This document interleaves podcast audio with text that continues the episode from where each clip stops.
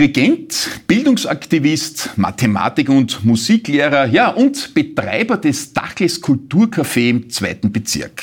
Daniel Landau, ein echter Tausendsasser. Ja, zuletzt war er Organisator des großen Lichtermeer auf der Ringstraße und jetzt ist er bei uns zu Gast. Vielen Dank für deine Zeit. Danke für die Einladung.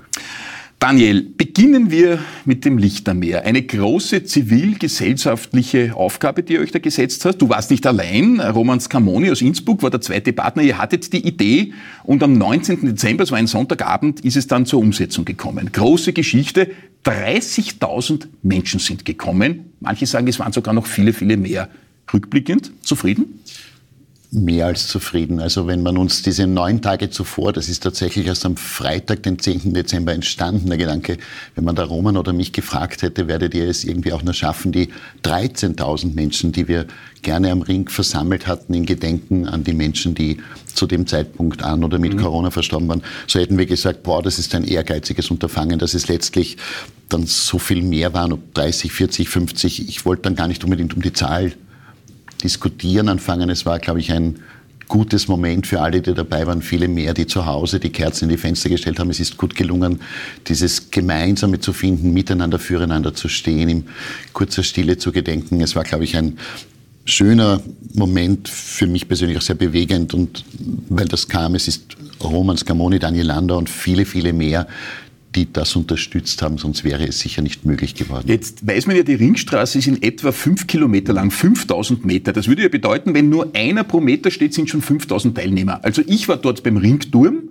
und rund um mich sind Dutzende am gleichen Meter gestanden. Der ganze Ring war einfach voll. Ich würde mal sagen, auf diesem Meter waren 15 Menschen. Wenn das bei allen 5000 Meter so waren, äh, sind es wohl eher 50, 60.000 gewesen. Äh, eine Riesenanzahl von Menschen, die ihr da bewegt habt.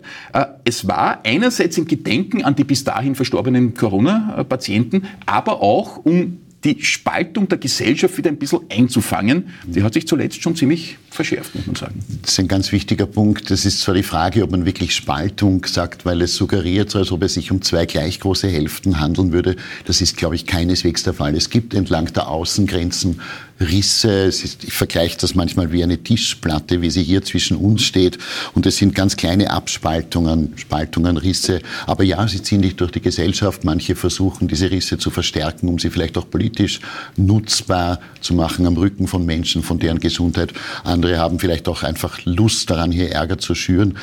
Es gibt diese Unterschiede und unser Ziel war schon auch zu sagen, Kritik ist gut oft angemessen angebracht in verschiedenen Punkten, auch durchaus aus der Regierung. Aber ist es nicht möglich, auch ein gemeinsames Miteinander zu finden? Ist es, ist es, muss es nicht möglich sein, auch in Respekt und in Anstand voreinander diese Kritik zu formulieren und nicht nur einfach im Hau drauf Modus durch die Stadt zu marodieren und damit anderen Menschen es auch unmöglich zu machen, rauszugehen. Ich sage ältere Damen und Herren, Familien, Jüdinnen und Juden, um das Thema auch anzusprechen. Äh, das, dieses Thema kommt jetzt auch, denn es gab im Zuge der Corona-Demonstrationen ja unter anderem auch wenige, aber doch Verhaftungen nach dem Verbotsgesetz. Mhm. Es wurden da definitiv Verstöße gegen eine sehr, sehr sensible Materie festgestellt. Dein Papa war Jude. Trifft dich das besonders, wenn du das hörst?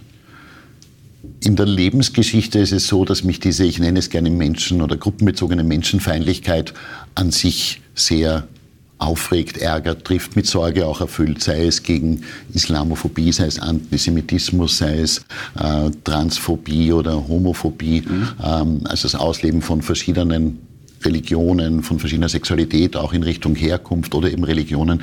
Antisemitismus, denke ich, und jetzt auch abseits von meiner persönlichen Geschichte oder unserer, von meinem Bruder und von mir, ist etwas, das wir als Österreich dennoch mit einer besonderen Bedeutung auch beachten müssen. Aus dem historischen Kontext, das brauche ich jetzt, hoffe ich, hier zumindest nicht näher auszuführen, aber auch im Blick darauf, dass er immer wieder vorgewandt wird, um die anderen, äh, um die anderen Themen auch vorzugeben. Also Antisemitismus ist sicher etwas, das mich mit besonderer Sorge, teilweise auch Wut oder Ärger erfüllt und wo ich auch gerne Zeit und Energie aufwende, um dieses Thema auch tatsächlich in der Gesellschaft, im Bildungsbereich oder wir kommen vielleicht noch drauf jetzt für die Ausbildung der Polizei, ein Thema, das mir schon sehr am Herzen liegt und wo in der Tat es auch eines ist, wo ich auch von Yes We Care sagen darf und sagen will, es darf nicht damit verwechselt werden, dieses ins Gespräch kommen wollen, damit, dass man sagt, es gibt nicht auch Abgrenzungen gegenüber den Untolerierbaren. Ja, klar. Ich möchte mich nicht auf den Tisch setzen mit Themen, die sozusagen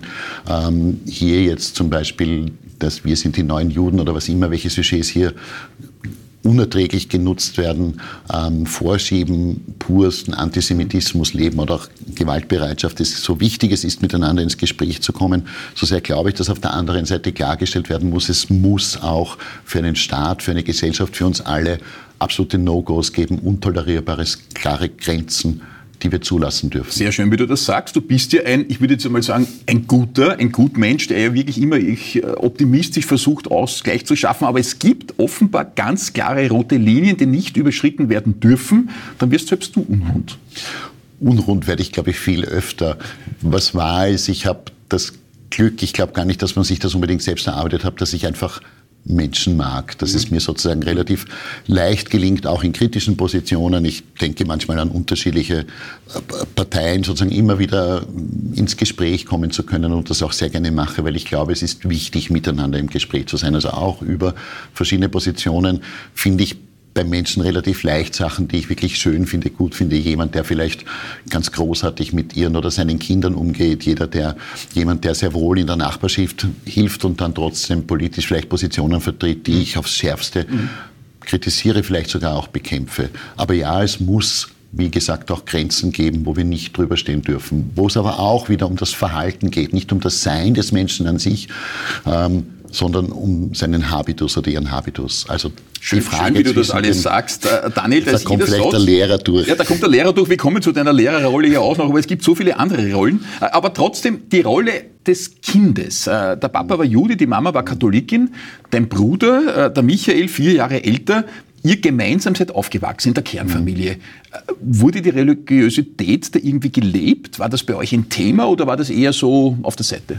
Ich glaube nicht übertrieben, zumindest jetzt nicht im klassischen religiösen Sinne, dass der Papa wahnsinnig oft in der Synagoge gewesen wäre oder die Mutti wahnsinnig oft in der Kirche. Ich habe mhm. das Gefühl, wir sind in einem gläubigen Umfeld umgewachsen. Also, dass es ein höheres Wesen gibt, war durchaus Thema. Es war auch, zumindest was die Religionen anbelangt, keine Konfliktsituation zu Hause da. In anderen Stellen gerade die Zeit 39, 45, wer hat sozusagen mehr gelitten? Auch ein persönlich sehr schwieriger Diskurs, wenn die Mutti gemeint hat, sie musste eben Bomben, bei den Bombenangriffen im Keller in der Hofstadtgasse im 18. Bezirk sitzen und der Papa gesagt hat, du hast keine Ahnung, ich war in Shanghai und hier sozusagen für mich sehr mhm. schwierig nachvollziehbar eines mit dem anderen aufgewogen werden sollte. Bei den Religionen gab es eine Gemeinsamkeit und es gab, mein Bruder kann das naturgemäß viel besser als ich formulieren, es gab zum Beispiel die Gewissheit, dass man, und ich glaube, das war schon auch glaubensbestimmt mit der Mutti vor allem verbunden, äh, dass wir am Abend ein, ein kleines von ihr selbst gemachtes Gebet sprachen, das ich tatsächlich selbst auch noch immer wieder von mir gebe. Ähm, und was Eltern auch geeint hat, war die Überzeugung, dass man möglichst, und ich glaube, das hängt auch mit Glaube, Liebe, Hoffnung, würde man vielleicht noch dazu sagen, zusammen, dass man möglichst nicht im Streit schlafen gehen soll. Ja, das sind viele, viele Weisheiten, ist oft leichter gesagt als getan. Man muss ja sagen, der Papa äh, musste flüchten in der NS-Zeit, äh, relativ zu Beginn schon. Shanghai unter anderem war einer seiner Aufenthaltsorte, die, die Mutti ist da gewesen. Ja, apropos Mama, 1999 ein sehr dramatisches Ereignis, die Mama ist sehr früh verstorben. Mhm. Du warst gerade einmal 35 Jahre jung. Das ist jetzt kein Kind mehr, aber ein, ja, ich sage mal, junger Erwachsener. Dein Bruder war vier Jahre älter, 39, beide waren die unter 40. Ihr habt sie am Schluss regelrecht pflegen müssen. Das war eine lange, sehr schwierige Krankheit. Wie hast du denn diese bittere Phase in Erinnerung? Also ich glaube, wenn die Eltern gehen, dann ist das sowieso immer zu früh. Ich glaube, dass 35 sozusagen schon, dass man viel gefestigter ist, als wenn, wenn eine der beiden Eltern, beide Eltern womöglich oder bei den Alleinerziehenden, die eine Mutter, der eine Vater mhm. äh, schon gehen muss, schon stirbt, Leiblichkeit verliert, wenn man vielleicht noch sechs, sieben, acht, 14 Jahre alt ist. Also wie gesagt, es ist immer zu früh. Wahr ist, die Mutter ist 1991 ähm, 91 schon hatte sie eine Gehirnblutung. Sie war schon vorher nicht wahnsinnig fit, hat irgendwie kaum was ausgelassen bei ihren Gesundheitsdingen im Rückblick äh, und hat nach der Gehirnblutung eine sehr schwierige Zeit wieder durchgemacht, auch wieder gehen zu lernen und mit ihrer Sturheit. Ähm, und ist dann 99 gestorben und hat dazwischen Unterstützung gebraucht. Einerseits gibt es ja die auch durch die, durch die öffentliche Hand, so wie Fahrtendienst ist ja da jetzt irgendwie kein, sonst keine 24-Stunden-Betreuung gehabt.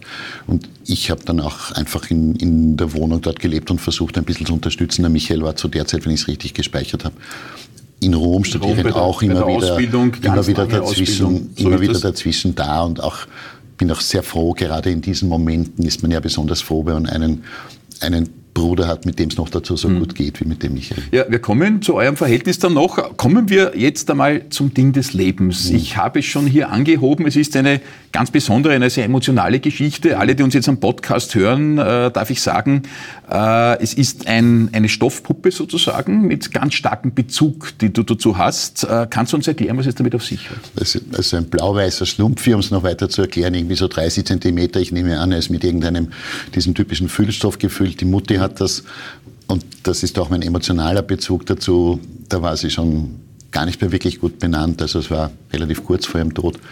Äh, wollte sie mir das irgendwie noch unbedingt stricken. Mutti hat sehr gerne gestrickt, dann nicht mehr wahnsinnig geschickt leider von den Händen her, aber das hat sie, finde ich, großartig hingebracht. Super. Und ich habe gerade vorher überlegt, dieser Schlumpfi, wie ich ihn halt jetzt nenne, Kind, der ich auch an der Stelle nicht mehr noch werde, der ist zwar mit mir immer wieder übersiedelt, aber hat, glaube ich, noch nie die Wohnung verlassen. Insofern freue ich mich fast, dass jetzt hier der erste öffentliche Auftritt von Schlumpfi ist. Und ja, also der, der schlaft einfach neben mir. Ich tue ihn nicht knuddeln, auch wenn er vielleicht so ausschaut. Das hängt aber damit zusammen, dass er mittlerweile ziemlich genau 23 Jahre alt sein dürfte. Das ist ein, so ist es, ja. ein, ein er feiert heuer den 23er. 1999 war dann leider der tragische Tod deiner Mama. Mhm. Ja, blicken wir zurück auch auf ein anderes, sehr facettenreiches Leben in beruflicher Hinsicht. Ich war wirklich erstaunt, Daniel, und wir haben ja hier viele spannende Gäste. Aber das, was du alles an Ausbildungen genossen hast, das gibt's ganz selten. Ich fasse es einmal irgendwie zusammen. Du bist unter anderem Magister der Betriebswirtschaftslehre. Mhm. Du bist Mathematik- und Musiklehrer, also Pädagoge. Du bist unter anderem auch ein sehr gut ausgebildeter Dirigent. Wieder etwas ganz anderes. Äh, und zu deinen anderen Jobs kommen wir noch, aber alleine zu diesem muss man ja sagen, die Wege des Herrn, die sind verworren. Auch da kann ich letztlich nur Danke sagen, dass unsere Eltern noch etwas weiteres geeint hat, neben diesen Überzeugungen, die ich vorher angedeutet habe, oder auch einer Gewissheit, nämlich, dass man bei Unrecht nicht wegsehen darf. So hatten sie sicher eine dritte Überzeugung, die sie auch beide stark einte. Sie beide haben aufgrund der Kriegssituationen und auch der finanziellen Situationen in ihren Familien nicht die Möglichkeit gehabt zu studieren und deswegen haben sie meinen Bruder und mir eine wirklich großartige Ausbildung ermöglicht, unabhängig davon, ob ich jetzt mit Nebenjobs ähm, sozusagen auch versucht habe, dazu zu verdienen, aber eben auch noch zu Hause wohnen konnte, war das ein wichtiges Ding, dass sie uns, glaube ich, auch sehr gut mitgegeben haben, wie wichtig Bildung ist jetzt im eigenen, aber vielleicht auch dazu beitragen zu können, dass andere auch entsprechend gute Bildung bekommen. Und da kann man wirklich nur Danke sagen. Ich habe sehr lang Wirtschaft studiert, mhm. eben aufgrund dessen, weil ich dann auch auf Chorreisen recht viel unterwegs war, ein bisschen auch dirigierend, viel mitsingend ähm, und andere Sachen gemacht habe, wo ich versucht habe, mich ein bisschen einzubringen. Habe das dann abgeschlossen, habe dann erst auf der damals Pädagogischen Hochschule ähm, oder damals BEDAG, jetzt BH Wien, diese Ausbildung zum Hauptschullehrer gemacht, Musik und Mathematik, Mathematik und Musik. Das ist eine, eine Frage der Sichtweise ähm, und habe das Dirigieren sozusagen zwischendurch viel im Privatunterricht, chorisch und ein bisschen auch Orchester absolviert und bin froh darüber, dass dann auch ein bisschen ausüben, dass ich das ein bisschen ausüben habe dürfen. Jetzt bist du ja nicht nur Lehrer, sondern auch Bildungsaktivist. Das ist ja jemand, der weit hinausgehend über das, was eigentlich äh, pädagogische Aufgabe ist, den Stoff zu vermitteln, sich auch dafür einsetzt, dass die Rahmenbedingungen besser werden, als jemand, der das Bildungssystem von Ihnen ja sehr gut kennt. Du startest viele, viele Initiativen rund um das Thema Bildung, jetzt einmal ganz allgemein gesagt. In ganz kurz zusammengefasst, was sind denn die Dinge, wo du meinst, da hat das Bildungssystem tatsächlich einen ganz großen Defekt. Hier muss man etwas ändern. Es ist gar nicht leicht, das auf die Punkte herunterzubrechen. Nicht umsonst wird es mehr als 100 Jahre hart umkämpft, äh, wenn, wir, wenn wir die ersten Anfänge um, um 1919 herum äh, nachdenken. Mhm. Otto Klöckl und der Konflikt in der damaligen Zeit, der ja mehr oder weniger unverändert, 100 Jahre erschreckenderweise unverändert, fast unverändert, 100 mhm. Jahre überdauert hat. Ich glaube, der Punkt, der jetzt am wichtigsten wäre, wäre beginnend mit dem Kindergarten, dort ganz stark möglichst jedes Kind endlich erreichen zu wollen. Teilweise ist der Kindergarten von manchen Menschen noch immer so als Aufbewahrungsstätte, ich möchte fast sagen, irgendwie ein bisschen heruntergemacht, um das sozusagen, das ist ein ganz, eine ganz wichtige zentrale Bildungsstelle. Wir wissen durch verschiedene Untersuchungen, mittlerweile auch mit wissenschaftlicher Evidenz, und verschiedene Bildungsministerinnen sagten ja schon, die wissenschaftliche Evidenz wäre ihnen so wichtig. Ähm, wir wissen mit wissenschaftlicher Evidenz, was der Kindergarten für den großen Unterschied macht. Also hier zu investieren wäre sicher eine besonders wichtige und kluge, auch in die Nachhaltigkeit gerichtet eine kluge Maßnahme. Ist ja eine Kleinigkeit, die jetzt gerade ein bisschen in Bewegung kommt. Wien ist ja mit Ganztagskindergarten da ja relativ gut ausgestaltet. In den Regionen, in den Bundesländern gibt es das ja kaum in dieser Dimension wie in Wien. Und wie man hört aus dem Unterrichtsministerium und auch in Wien äh, von der Stadt, es soll der Kindergarten in der Tat aufgewertet werden, auch mit Assistenzjobs und so. Ich wollte gerade sagen, da kommen wir dann schon noch zu dem wichtigen Wie. Wenn ich höre, dass die Teilungsziffern hier, also um diesen Fachbegriff zu erklären, die Kinder, die pro Pädagogin, Pädagoge mhm. sozusagen maximal zugelassen sind, noch immer bei 16, 17 sind. Faktisch wissen wir aber, es sind manchmal über 20, mhm. die jetzt nicht nur in der Corona, aber auch in dieser Situation manchmal vielleicht der Kindergartenassistenz allein mhm. überlassen Unvorstellbar im Prinzip. 20 Dann, junge Kleinstkinder gleichzeitig mit all den Problemen, die man ja als Elternteil schon mit zwei Kindern oft nicht mehr lösen kann. Ja, und auch mit dem Auftrag, diesen Kindern ja auch noch was vermitteln zu wollen. Es ist ja eben nicht nur ein Beaufsichtigen und ein ja. irgendwie ein nettes Spiel spielen es passiert ja im Kindergarten und zwar ohne, dass es sich wirklich verhindern lässt, etwas im guten Sinne jetzt gesagt. Aber umso wichtiger ist es, dass wir hier viel kleinere Gruppen haben müssen. Mhm. Wenn wir uns von Skandinavien etwas abschauen müssen, dann sollten dann zuallererst das, dass es hier niemals Gruppen über sechs, sieben Kinder und selbst für die Ältesten pro Pädagogin gibt und hinunter der Schlüssel, wie man das nennt, geht bei den Fünfjährigen fünf und bei den ganz kleinen Grabelstufen sind es tatsächlich nur zwei, drei Kinder pro Pädagogin. Da haben wir das zahlt sich aus, da, da ist was zu tun. Keine Frage. Jetzt könnten wir lange über das Bildungssystem ja. reden, aber trotzdem, dein Leben ist ja auch so facettenreich. Und da gibt's ja äh, Schmankerl drinnen, wo ich dich wirklich drum beneide. Du warst zum Beispiel acht Jahre lang Taxifahrer in Wien. Da ist man ja irgendwie also Seelenklempner und, und hört ein bisschen rein in, in, in, in die Psyche der Fahrgäste, oder? Äh, ja, man fährt auch dann leidenschaftlich gern Auto. Das wird vielleicht manche überraschen. Das tue ich in der Tat. Und das noch in Verbindung mit meiner Herzenstadt Wien. Also ich, mich hat mindestens genauso gereizt, in völlig unbekannte Orte zu kommen. Mhm. Wien ist so enorm groß, dass du tatsächlich wahrscheinlich acht Jahre herumfahren könntest und niemals an einen zweiten Ort ein zweites Mal kommst, am gleichen Ort an ein zweites Mal. Das war mhm. natürlich jetzt beim Taxileben schon so. Genau. Und der zweite Aspekt ist, dass man ganz viel auch wieder in Begegnung kommt. Und das ist vielleicht wirklich der Nenner meines Lebens, mit Menschen in Begegnung kommen zu wollen. Und das hat sich dann auch gut ergeben. Menschen in Begegnung kommt und zwar in einem sehr kleinen Raum. Also ich möchte nicht so weit ausführen, aber da kommt es zu teilweise hochdramatischen Begegnungen, wo die Menschen ihr Herz ausschütten. Da gibt's ich habe sie, glaube ich, einmal schon an anderer Stelle erzählt. Eine Geschichte, die ich kurz erzählen möchte, weil sie mich immer noch bewegt, obwohl sie ebenfalls 25, vielleicht schon 30 Jahre her ist. Ja, so alt bin ich dann auch schon. Ähm, ein alter Mann, der, ich weiß es genau bis heute, der beim Taxistandplatz Aumannplatz im 18. Bezirk eingestiegen ist und nach einer Minute zu, zu weinen angefangen hat. Da fragt man halt, was ist, obwohl ich vorher, weil du das gesagt hast, du findest die Gespräche spannend. Ich habe in der Regel gewartet, bis ich angesprochen wurde, mhm. weil ich das mhm. als Fahrgast schon immer unangenehm fand, wenn man, wenn man so gleich einmal überfallen wird. Mhm. Er hat erzählt, dass er in den 10. Bezirk, Adresse wusste ich ja schon, fährt, weil er gerade informiert wurde von der Polizei, dass sich sein Sohn umgebracht hat. Soeben. Und äh, kann es jetzt noch schwierig erzählen, muss ich gestehen. Das hat das, Wahnsinn. Das sind dramatische Szenen und das erlebt man natürlich nicht immer. Aber ich möchte damit nur sagen, ein unbekannter Mensch begegnet dir in einer wahrscheinlich seiner schwersten oder sicher einer der schwersten Lebenssituationen und du bist mit ihm aber mit in einem Meter Abstand, du bist, ohne dass du dich wehren kannst, verbunden, vielleicht auch verbündet an der Stelle. Mhm. Und das war nicht missverstehen, schön, mit ihm gemeinsam Natürlich. dann auch diese Fahrt zurücklegen zu können. Eine sehr, sehr dichte emotionale Erfahrung. Ja. Hast du da auch Situationen erlebt, jetzt gar nicht in so einem extremen mhm. Fall, aber wo man dann ankommt am Ziel und ihr seid so im Gespräch, dass die Person gar nicht aussteigen wollte? Also es gab immer wieder sehr gute, auch interessante Gespräche, so, dass man dann noch minutenlang oder, oder länger sitzen bleibt. Da hätte ich vielleicht ein, ein zwei Mal im, im Gedächtnis kann schon sein. Okay. Eine große Leidenschaft von dir und nicht nur Leidenschaft, du mhm. bist sogar Staatsmeister darin, ist das Bridge-Spielen. Mhm. Äh, Ist das so der Beitrag zur Entschleunigung? Ich meine, du bist ja als Typ eh entschleunigt und wahnsinnig reflektiert, aber beim Bridge-Spielen, beim Kartenspielen sozusagen, nehme ich an, äh, da ist die gespannte Konzentration nur aufs Gegenüber und auf die anderen beiden, oder?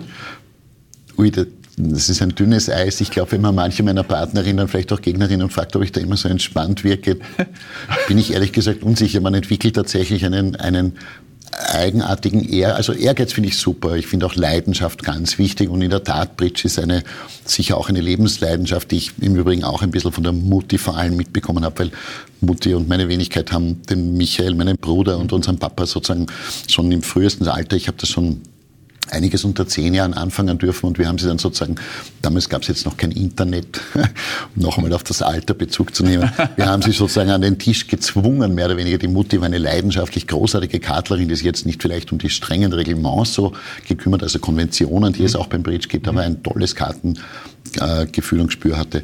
Das ist eine Leidenschaft, die auch leidenschaftlich durchaus sein kann.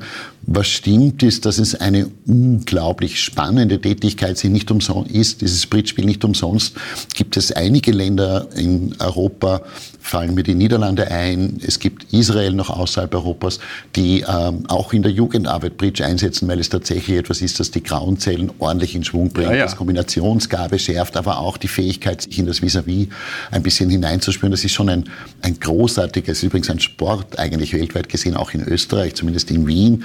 Wir arbeiten gerade daran ein bisschen, dass es ein Sport wird. Wir werden auch nicht alle bedingungslos zu, äh, zustimmen, wenn man bei bei Sport doch relativ schnell einmal an Schweiß und Tränen denkt. Aber wenn man ich an wieder an Schach erinnern darf, ein Geistessport, so ist auch das Bridge, das Turniersbridge. Und das hat mich schon als kleiner Bub besonders begeistert, völlig vom Kartenglück unabhängig. Es hängt also nicht davon ab, ob du ein gutes Blatt hast, weil der ist leicht stinken, sondern wie wir in Wien gesagt haben, es, es sondern hängt, was machst du mit deinem spezifischen Blatt im, im, Ergebnis zu vielen anderen? Ui, da könnte man auch lang reden. Da könnte man lang reden, aber vorher wollte ich noch klären, was magst du mit deinem Bruder? Seit 1995 ist der Michael jetzt Präsident der Caritas. Das ist mittlerweile eine ganz, ganz lange Zeit. 27 Jahre wären das heuer. Wir haben auch schon viele Interviews miteinander gemacht man wächst mit jemand auf, vier Jahre älter, der große Bruder, irgendwann spielt das Alter aber keine Rolle mehr und plötzlich wird der Mann eine Person des öffentlichen Lebens. Bist du auch mit den verschiedensten Initiativen, aber der Mann leitet die Caritas, ein relativ öffentlichkeitswirksamer Job. Was hat das mit eurem Verhältnis gemacht? Gibt es da jetzt möglicherweise irgendeine Art von Rivalität oder ist das vollkommen entspannt? vollkommen entspannt. Im Gegenteil, ich glaube, die Tätigkeit, vor allem jetzt auch von Michael, auf die ich wahnsinnig stolz bin und ich glaube auch er stolz sein kann, zu Recht. Ähm, diese Tätigkeit hat uns, glaube ich, über die Jahre womöglich noch näher aneinander herangeführt. Mhm. Also irgendwie scheinen wir in manchen unserer, mancher unserer Sichtweisen, Haltungen, Überzeugungen doch auch relativ ähnlich. Ich glaube nicht ident und auch das Gespräch und gerade auch manchmal das, das unterschiedliche Gespräch schätze ich sehr. Also ich habe schon vorher angedeutet, auch ja. abseits der Situation, wenn Eltern sterben, ich bin extrem dankbar, dass ich ihn habe. was tust du mit ihm, war die Frage. Mhm. Wir treffen einander relativ regelmäßig und versuchen irgendwas mehr oder weniger Gutes zu essen. Ich bin bei ihm zum Frühstücken, nachdem er jetzt wirklich gerade nicht in Lokale gehen sollte. Mhm. Eigentlich schon zwei Jahre mehr oder weniger. Mhm. Ähm, wir versuchen gemeinsam auch bei Freundinnen ab und zu uns zu treffen und sind jedenfalls im Guten und Dichten. Und ich glaube, immer sehr fein konstruktiven Gespräch miteinander. Sehr schön, wie du das sagst. Auch diese gewählte Ausdrucksweise, auch die Art, wie ihr auftretet. Äh, ihr seid da eigentlich äh, sehr, sehr ident. Es gibt ja auch Geschwisterpaare, die einfach mhm. gleich aufwachsen und irgendwie sich auseinanderentwickeln. Bei euch hat man ja den Eindruck, man hat oft die gleiche Person äh, gegenüber, auch wenn die Tätigkeiten ein bisschen anders sind. Ja, über das Dirigieren haben wir noch gesprochen. Du bist doch Kaffeehausbetreiber. Mhm. Also ist ja wirklich wieder mal bekannt was anderes. Das Dachles am Karmelitermarkt im zweiten, ist das auch so ein bisschen der Versuch als quasi Seelenklempner und man ist ja als Wirt ja auch sozusagen ein Bestandteil äh, des Interieurs, ist sehr angreifbar. Äh, man schaut hinter die Kulissen der Gästinnen und Gäste, oder? Mhm. Zuallererst, was mir wirklich ein Herzensanliegen ist, der Wirt ist der Margin und die Wirtin ist, Wirtin ist die Magda. Also die beiden haben das Dach. Ihr seid zu dritt, ja? Genau, wir haben es zu dritt und darüber bin ich seit, jetzt haben wir seit 2010 auch noch immer jeden Tag extrem froh und ich mhm. hoffe, ich glaube die beiden auch. Wir haben das in guter Gemeinsamkeit und die Hauptaktivitäten setzen sich auch Magda, Marci, Marci, Magda. Ja. Äh, mal, mal die eine mehr in der Küche, wo sie zaubert, die besten Suppen, wie ich finde. Ähm, oder der andere, der einfach ein großartiger Gastgeber ist. Also die beiden, das Lokal strömt, verströmt zuallererst einmal auch derer beiden Herz.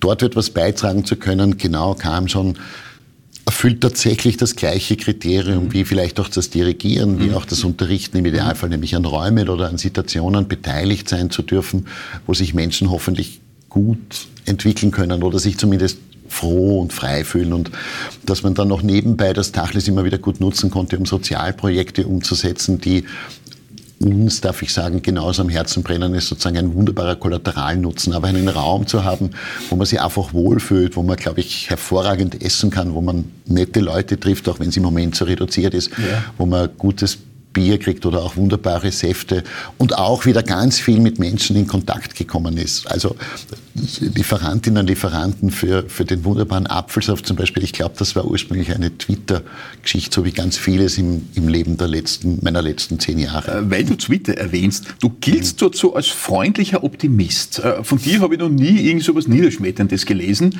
nicht einmal in der Pandemiezeit. Du hm. bist so der Positive, aber nicht naiv, in keinster Weise. Dieses grundpositive Motto, dieser Zugang zum Leben, ist das das, was dich ausmacht, das Gesamtkunstwerk quasi? Das Gesamtkunstwerk ist jetzt finally too much.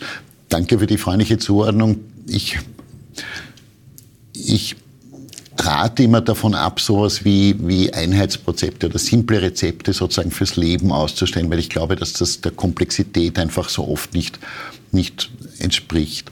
Aber wenn es so etwas gibt wie einen Grundbestandteil, zumindest jetzt auch für mein Leben, der mir besonders wichtig ist, dann ist es tatsächlich die Fähigkeit und auch der Wunsch, andere Menschen zu mögen. Mhm. Einfach gern zu haben, lieb zu haben. Auch das zieht sich durch die Bildung, äh, das zieht sich durch ganz viele Lebensbegegnungen, die ich habe, die vielleicht bei Yes We Care dann auch sichtbar wurden, weil sie über die verschiedenen Grenzen, Ideologien, Religionen, Parteien hinweg passiert sind. Und das hilft mir sicher auch auf Twitter. Und dann nimmst du die Welt, glaube ich, auch anders wahr, wenn es dir gelingt, im Zweifel das Gute dem Menschen zu unterstellen und nicht überall das Böse zu suchen. Wenn ich davon überzeugt bin, dass letztlich die Sichtweise, die wir alle in uns tragen, das Morgen auch mitgestaltet, dann bekenne ich mich dazu, ein wirklich grenzenloser, vielleicht auch Manche nennen es naiv und ich finde nicht einmal Naivität so schlecht, ein Optimist zu sein. Ja. Ein wunderschönes Schlusswort. Das Leben kann so einfach und so positiv sein. Daniel Landau, vielen Dank fürs Kommen und für den Besuch im Stadtgespräch. Danke vielmals für die Einladung.